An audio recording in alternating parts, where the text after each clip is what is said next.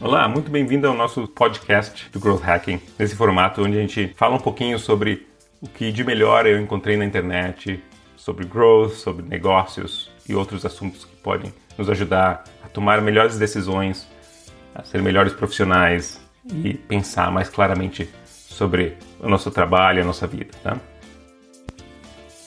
Lembrando que nós oferecemos um curso online de Growth Hacking onde tu pode aprender todos os métodos de growth hacking, a mentalidade, como fazer experimentos, como liderar um sprint, como liderar uma equipe multifuncional, todas essas coisas, tá? É só R$ 37,50 por mês ou R$ 27,50 se tu fazer o nosso plano anual e tu também tem acesso ao nosso curso de programação, onde tu vai aprender realmente a programar uma landing page, um site, APIs, fazer análise de dados SQL, muita coisa legal, com monitorias personalizadas do nosso programador UGE. Mas é claro que numa situação como essa, eu quero lembrar a todo mundo que nós temos muitos conteúdos que são completamente grátis, tá? No growthhack.com.br. Muita coisa legal, inclusive esse podcast, os nossos curtas, são coisas que a gente oferecia pra, só para os planos pagos, nós estamos liberando grátis também, tá? Então a gente está liberando muito conteúdo grátis para ti que não tem, nesse momento, o dinheiro né, à disposição para investir. A gente está liberando muita coisa legal, muita informação. Se tu perdeu o emprego ou está numa situação financeira que tu está precisando né, guardar dinheiro porque tu não sabe o que vai acontecer no futuro, etc., não está com uma reserva tão grande, aproveita os nossos cursos grátis, se cadastre para nossas mentorias. Nós temos mentorias que eu estou abrindo também para todos os alunos, completamente grátis. Então é só se cadastrar, entra no nosso site que tu vai ver o link muito fácil, certo? E manda um e-mail, contato.growthhack.com.br a gente conversar, precisar de um desconto, uma coisa assim, a gente tá aí para ajudar todo mundo, beleza? Então vamos lá. Uma notícia que chamou a atenção essa semana é que o Airbnb está demitindo 25% dos funcionários. Mais de mil pessoas, uma coisa assim. Mas o interessante dessa notícia é que o Brian Chesky, que é o CEO, escreveu uma carta falando sobre as dificuldades da indústria de turismo. Segundo ele, ele falou uma coisa muito interessante. Ele disse: Olha, a gente não sabe quando a indústria vai voltar ao normal, mas o normal entre aspas, porque a gente não sabe como ela vai voltar. O comportamento do consumidor depois da quarentena com certeza vai ser diferente. Pelo menos por um bom tempo.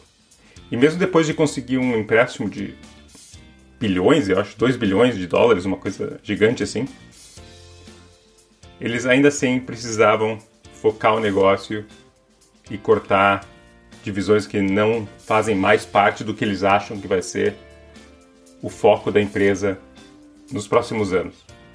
Mas o que também chamou atenção nessa carta do Brian Chesky foi a maneira com que ele fez esse anúncio mostrando empatia, mostrando segurança, mostrando claridade no porquê que ele está fazendo isso, quais são as pessoas que estão sendo afetadas por isso e o que eles vão fazer para ajudar essas pessoas nessa transição para outros empregos. Uma carta muito legal, dá um Google, Brian Chesky, Airbnb, letter, alguma coisa desse tipo, tu vai conseguir achar. Vale a pena ler porque quem está estudando liderança pode ver ali um grande exemplo de um líder maduro tomando uma decisão difícil e sendo parabenizado por isso. Bem interessante.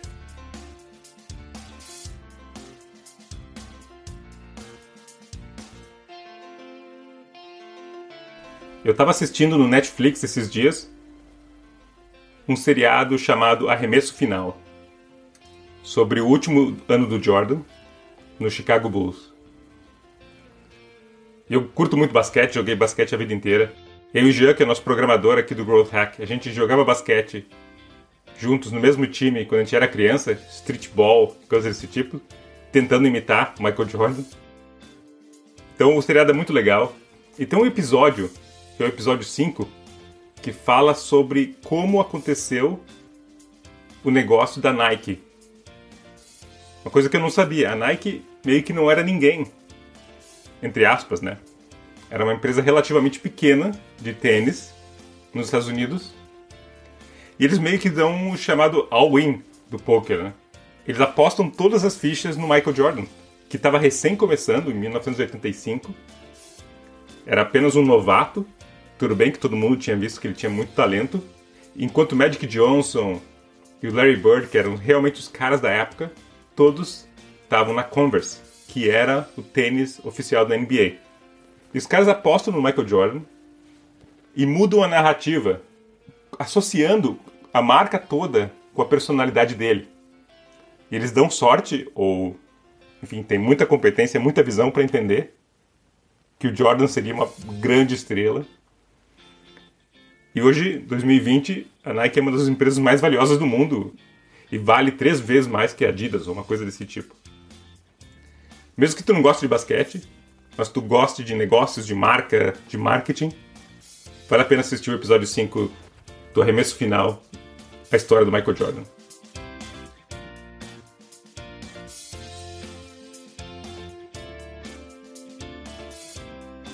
Essa semana a gente fez um podcast sobre reuniões e sobre como os nossos viés cognitivos trabalham para que a gente tenha todas essas reuniões horríveis que a gente tem hoje em dia. A gente já teve numa reunião que ficou falando por uma hora sobre o cafezinho e não tomou nenhuma decisão sobre nada, sabe o que eu estou falando. Isso acontece muito frequentemente.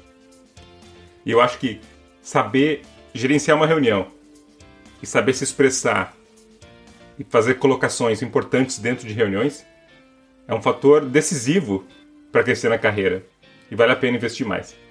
Dá uma olhada no nosso podcast no Spotify ou no iTunes.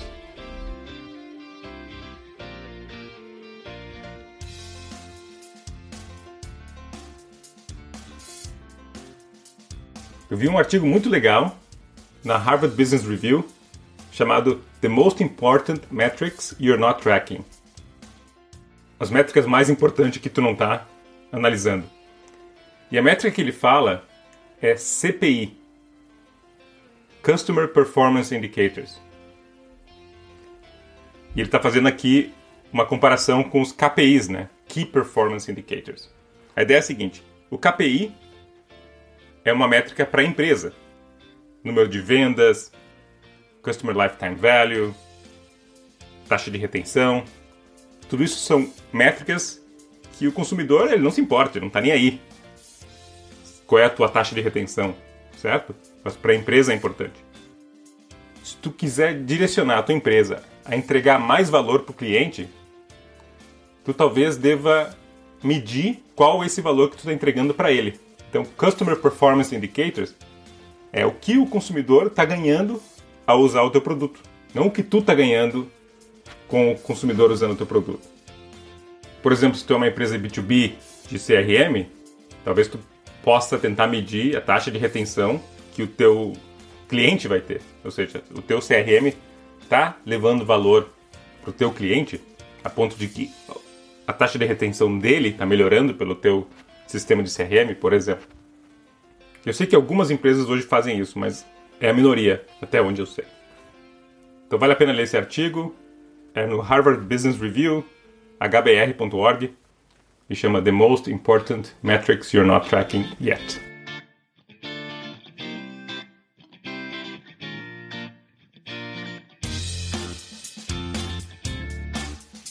Um outro artigo que eu achei foi sobre comunicação que é um artigo que eu, como comunicador nesse podcast, por exemplo, me interesso bastante, mas deve interessar todo mundo, porque liderança, trabalho em equipe, eficácia, tudo volta para a comunicação, para a linguagem. E achei uma palestra legal no TED de um cara chamado Dominic Walliman, que é um cara que explica, ensina física quântica e outros temas de ciência para crianças.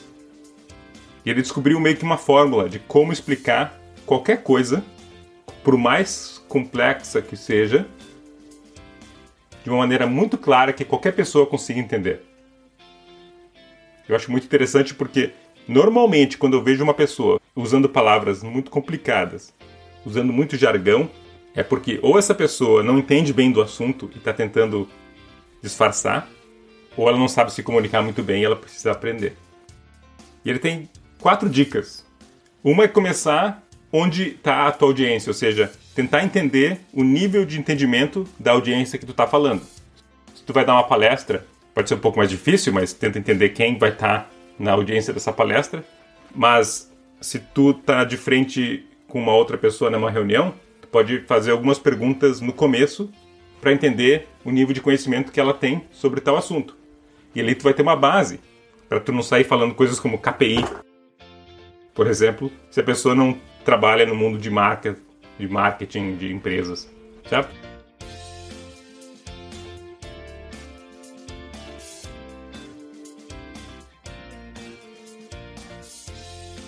Outra coisa interessante é não se perder no detalhe. Se tu está explicando alguma coisa nova, não entra no detalhe do detalhe do detalhe da coisa. Deixa a tua explicação um pouquinho superficial, a não ser que a pessoa vá fazendo mais perguntas. Tenta ser mais claro do que correto, digamos assim. É ok passar por alguns detalhes ou usar uma analogia que não é bem correta mas que tenta passar mensagem, desde que tu e a pessoa entendam isso. E outra que ele falou, principalmente se tu estiver dando uma palestra, é tentar passar o quanto tu se importa com esse assunto, quão importante ele é para ti e por que que tu está falando sobre isso. Enfim, técnicas mais para dar um TED, mas qualquer apresentação de empresa pode se beneficiar de falar claramente. A apresentação do TED desse cara vale muito a pena ver chama Dominic, D-O-M-I-N-I-C, Walliman, W-A-L-L-I-M-A-N.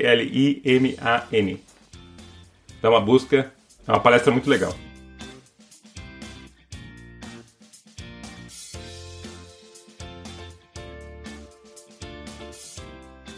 Eu vi também que o Google está tendo uma série de palestras e webinars grátis sobre estratégia mobile. Vai começar na semana que vem. Acho que vai ser interessante. É de graça. E é só buscar Mobile on Air Webinars, que tu vai achar no Google também. Em outras notícias, o Uber está investindo na Lime, que é uma dessas empresas de e-scooters, aparentemente com uma opção de compra no futuro. E a notícia aqui é que eles estão investindo a preço de banana porque essa Lime já estava numa situação ruim antes da pandemia, já estava dando prejuízo. E depois da pandemia, com muito pouca gente andando na rua, indo trabalhar e usando as e-scooters, eles estão passando por dificuldades.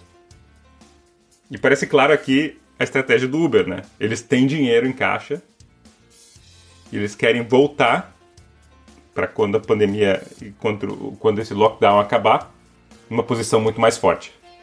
Interessante ver esse tipo de estratégia vindo de uma empresa como o Uber.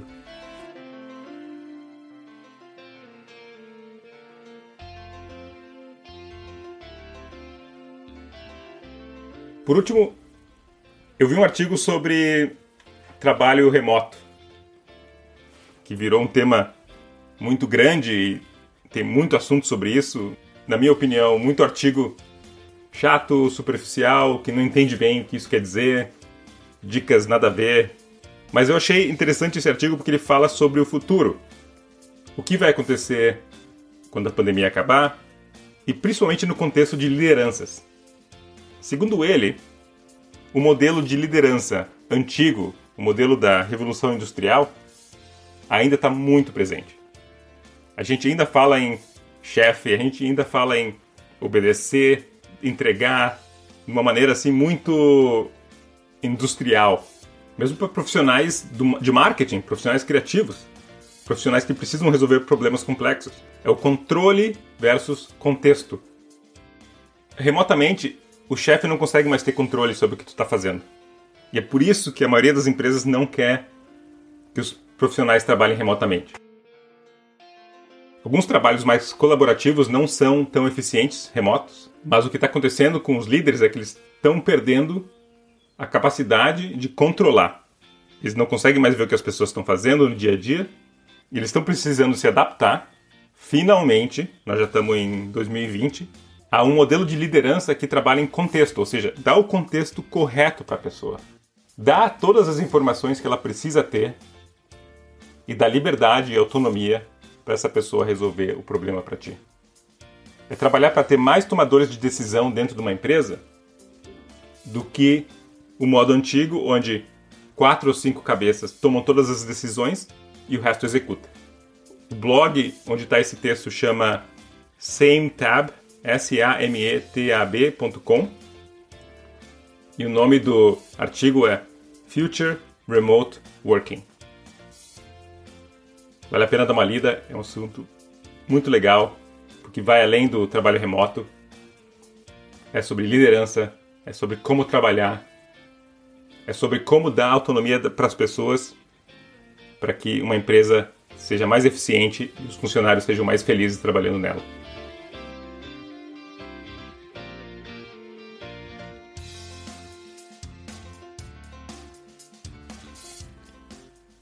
Bom, era isso por hoje. Acesse growthhack.com.br, faz o teu login ou se cadastra e tu vai ter acesso a todas as notas sobre o que a gente falou hoje, certo? Todos os links. De novo, se tu tá procurando se readaptar, mudar tua carreira pensando no futuro, dá uma olhada nos nossos cursos, tá? É só R$ 37,50 por mês, é muito barato e tu vai ter muito valor. É isso.